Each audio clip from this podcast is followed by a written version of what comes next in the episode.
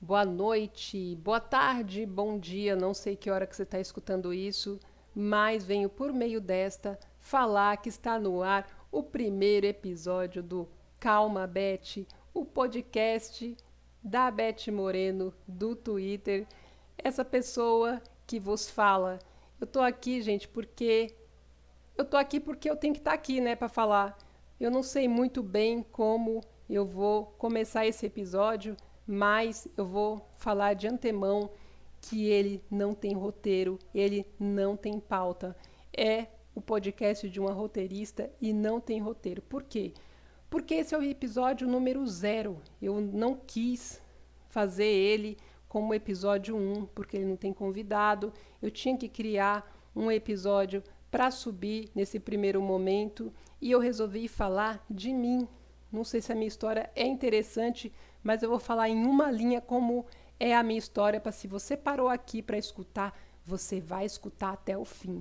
Eu vou contar para vocês como eu saí da área de exatas, trabalhando em firma, emprego formal e fui parar no audiovisual como roteirista. Sim, gente, aconteceu isso comigo. Hoje eu sou roteirista de TV, de rádio, de web, mas eu nem sempre trabalhei com isso.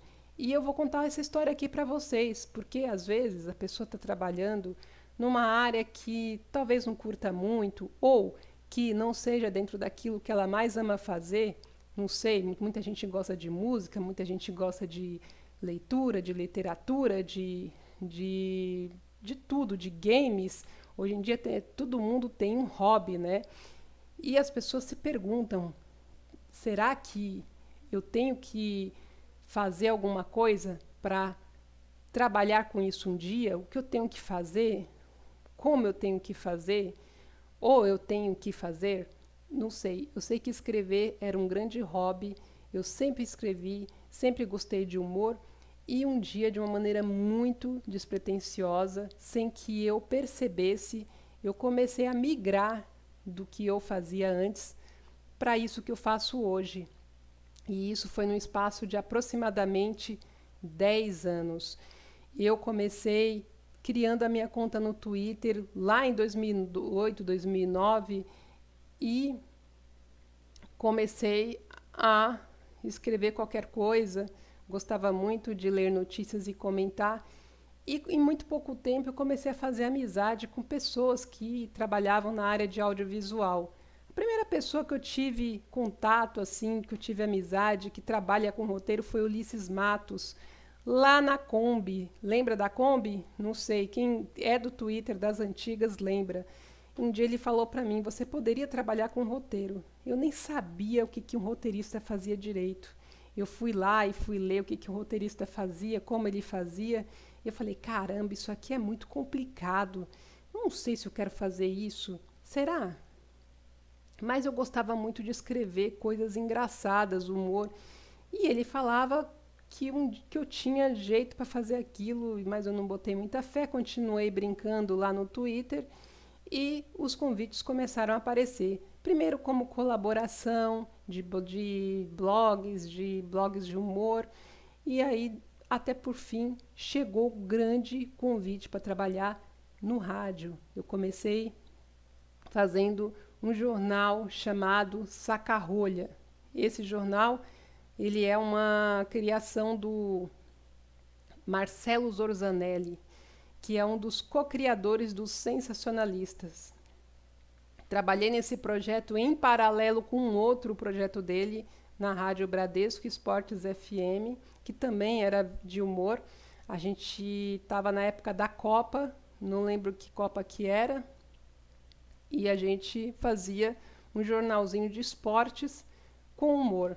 Então eu fazia o Jornal Sacarrolha e também o Vuvuzela, que era o nome desse programa. Depois eu trabalhei no talk show do Danilo Gentili, o Agora é Tarde. Foi pouquinho tempo, mas foi um período muito legal, onde eu aprendi muito e sou muito grata pela oportunidade que o Danilo Gentili me deu. Eu já ajudava ele nas redes sociais e ele me chamou para trabalhar no Agora é Tarde. É, nessa época eu já estava totalmente voltada para o audiovisual, já tinha largado o meu emprego anterior e apostei todas as fichas porque realmente estava surgindo muitos convites. Foi nessa mesma época que eu comecei a cursar jornalismo. Eu falei, eu tenho que pelo menos ter um, uma formação nisso, né?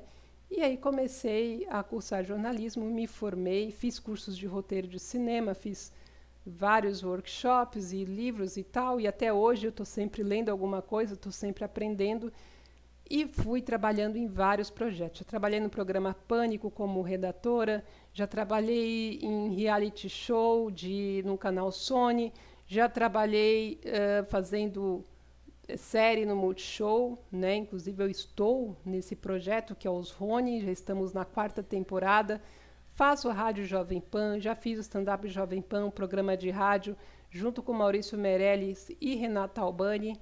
Esse programa que não está mais no ar por motivos de Maurício Meirelles. Se volta para o ar, eu não sei, ainda não falaram para gente. Mas eu ainda trabalho na Jovem Pan no projeto Rolê de Notícias. E hoje, em paralelo, eu trabalho também para alguns clientes, como Sato Rahal, trabalho também para alguns influencers, trabalho para o Murilo Couto, faço um monte de coisa ao mesmo tempo e estou muito feliz na área que eu trabalho. Então, eu comecei a despejando essa história minha, porque eu queria prender a sua atenção, você que está aí escutando e que está voltando do seu trabalho e pensa: será que eu gosto mesmo de fazer isso que eu faço? O que, que eu faço para mudar minha vida? Eu não estou aqui para dar nenhum conselho, mas eu vou falar uma coisa para vocês. Eu nunca imaginei que um dia fosse trabalhar com audiovisual. Eu simplesmente gostava muito de consumir humor, gostava muito de ler, gostava muito de escrever e é, uma força que eu não estava percebendo estava me jogando para esse lugar. Então é, eu simplesmente fui fazendo e foi as coisas foram acontecendo. Mas eu também gostava muito de trabalhar na área que eu trabalhava, tinha seus prós né, é, tudo tem seus prós e contras. Eu também tinha vantagens nas, na área que eu trabalhava antes. A gente tinha, hoje eu trabalho por conta, então eu tenho uma rotina de, um, um, de, de trabalho muito irregular. Eu trabalho o tempo todo praticamente. É um, uh, meus trabalhos são on demand e não, não são tão assim pontuais. E os projetos são curtos, às vezes uma série você trabalha três meses nela e depois só espera que a próxima temporada aconteça para você trabalhar no ano que vem. E no, no outro setor que eu trabalhava, no setor de informática, eu tinha uma estabilidade, eu tinha horários, eu tinha férias, eu tinha outras garantias. E também gostava de fazer, mas o hobby era mesmo escrever. E eu consegui fazer do hobby o meu trabalho. Até quando? Eu não sei. Mas estou há 10 anos nesse, nesse, nessa vida e sou muito grata, eu sou muito realizada. Eu não trocaria o que eu faço hoje por outra coisa. Não desprezo a minha história lá atrás. Trabalhei 15 anos na tecnologia, aprendi muita coisa e ainda aprendo também. Mas hoje o meu rolê é criação, é humanas. Então, gente, eu tô aqui contando essa história por quê? Porque eu não tinha convidado, então eu falei, eu vou entrevistar a mim mesma, eu vou falar sobre, sobre Beth Moreno, que é uma história que eu gosto de contar. As pessoas perguntam muito para mim sobre a minha profissão, sobre o que eu faço, se é difícil. Tem muita gente que quer entrar, muita gente me procura porque gosta de escrever, gosta de fazer humor e pergunta como entrar nesse, nesse ramo, no, como começar a trabalhar. Eu falo para vocês que o mercado de roteirista é um mercado que no Brasil é muito diferente com o que é lá fora, né? Lá fora, roteirista tem até sindicato. Aqui não. Aqui é uma coisa um pouco, né, operacionalizada. Mas é, eu acredito que está crescendo muito. Tem muita gente criativa que quer entrar e eu falo, entrem, porque tem espaço. Hoje, com a explosão da web, precisamos muito de criadores, de cabeças pensando em conteúdos para web, vídeos. Hoje, as, a publicidade está tá totalmente voltada para o digital.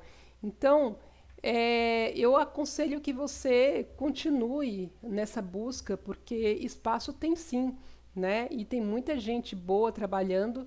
E se você gosta de escrever, se você gosta de ler, seja muito bem-vindo. Continue fazendo isso que você gosta, tentando, porque é muito bom trabalhar com o que a gente gosta, não é verdade? A gente sempre vai fazer com amor e aí fazendo com amor vai entregar melhor, né? Tem os seus perrengues? Tem os seus perrengues. Tudo tem seus perrengues.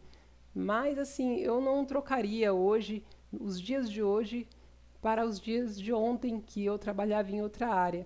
Não porque eu não odiava aquilo, é porque realmente o que eu gosto de fazer é isso. E nesse episódio número zero, que é praticamente um piloto, eu falo, né? É, eu peço para que vocês não cobrem qualidade, né? Como eu falo, né? É, esse é o vídeo da Anitta de 2009, que está horrendo, mal produzido, que é mesmo para eu mostrar que eu quero continuar produzindo alguma coisa nessa plataforma. Minha voz não está lá grande coisa, mas eu pretendo trazer convidados, conheço muita gente legal tenho muitos amigos legais, eu quero trazer muitas histórias bacanas e contar também esse rolê mesmo do roteiro, porque eu gosto de escrever desde pequena, eu gosto de ler desde pequena, eu gosto de consumir humor desde pequena. Uh, eu não sei se eu já contei alguma vez, mas eu tinha seis anos, eu dormia com o rádio da minha mãe na cama, parece história de dois filhos de Francisco, mas é verdade. Ela tinha um rádio e eu dormia com ele era pilha e eu dormia com ele na cama para escutar um programa que ninguém vai lembrar, porque ninguém escutava esse programa, acho que só eu. Ele, ele passava 11 horas da noite. Chamava A Turma da Maré Mansa. Eu escutava esse programa, era um, um humorístico, uma praça nossa de rádio. E tudo que era conteúdo de humor eu consumia. Vivo Gordo, Chico Anísio, todos os programas, TV Pirata, eu gostava. Eu gostava de tudo. Gostava de Ari Toledo, gostava de anedota. E até hoje eu gosto muito. Então, desde sempre eu curti humor, mas eu nunca imaginei que ia trabalhar com isso. E desde sempre eu gosto de escrever. Eu, quando eu era criança, eu escrevia as peças da escola para não ter que atuar. Era a minha arma, né? Eu falava assim, eu não, eu escrevo aí e você vai lá e atua. Não vou pagar esse mico, eu falava. Eu, eu era que fazia o trabalho para as pessoas uh, apresentarem. Então, desde sempre eu fui roteirista e não sabia, né? Então, isso a gente às vezes percebe muitos anos depois. Eu percebi agora, quando eu começo a lembrar das coisas que eu fazia lá na escola. Então, prestem atenção nas coisas que vocês gostam. Às vezes você tem um, por exemplo, para quem tem filhos, né? Presta atenção no que o seu filho gosta. De repente, a gente vai por um caminho por questão de praticidade, como eu fui, né? Eu sou uma pessoa que é, eu cresci acreditando, eu tenho que estudar para ter um emprego, um emprego estável. Eu sou geração X, então eu não tinha muito que ficar escolhendo o que eu queria fazer, né? Jornalismo era uma coisa que estava muito fora do meu alcance, porque eu venho de uma realidade de vida que tinha que pensar de uma maneira muito prática e racional. Mas se você tem a chance de eh, investir naquilo que você gosta de fazer, invista. Os meus amigos, muito bem sucedidos na área, eles uh, muitos estudaram uma coisa e foram, por exemplo, tenho conheço muito roteirista que é engenheiro. Renato Albani é engenheiro, ele foi engenheiro de formação. O chefe de roteiro do The Noite, o Alex Baldwin, ele é psicólogo. O Ciro Botelho, do Pânico, roteirista do Pânico, é engenheiro de formação. E conheço muita gente que estudou outra coisa e hoje está na comédia, ou está no roteiro, está no audiovisual. Tem muita história assim. Então, gente, é, esse primeiro episódio eu queria falar um pouco disso, um pouco de mim e dizer para vocês que no próximo eu faço alguma coisa decente, com pauta, com convidado, com novidades, com histórias. E esse aqui é o Café com Leite, é o episódio, por isso que eu falo episódio número zero. É o aquele que a gente faz de teste, né? Um teste valendo. E eu não quis fazer pauta porque eu queria sentar e falar. Se vai ficar bom, não sei. Espero que você goste. E se você não me segue nas redes sociais, vá lá no Twitter, arroba Moreno, vá lá no meu Instagram, arroba Moreno, underline, e até a próxima. Espero que vocês tenham gostado de, do de hoje. Eu tenho certeza que os próximos serão muito melhores. Um beijo, até já!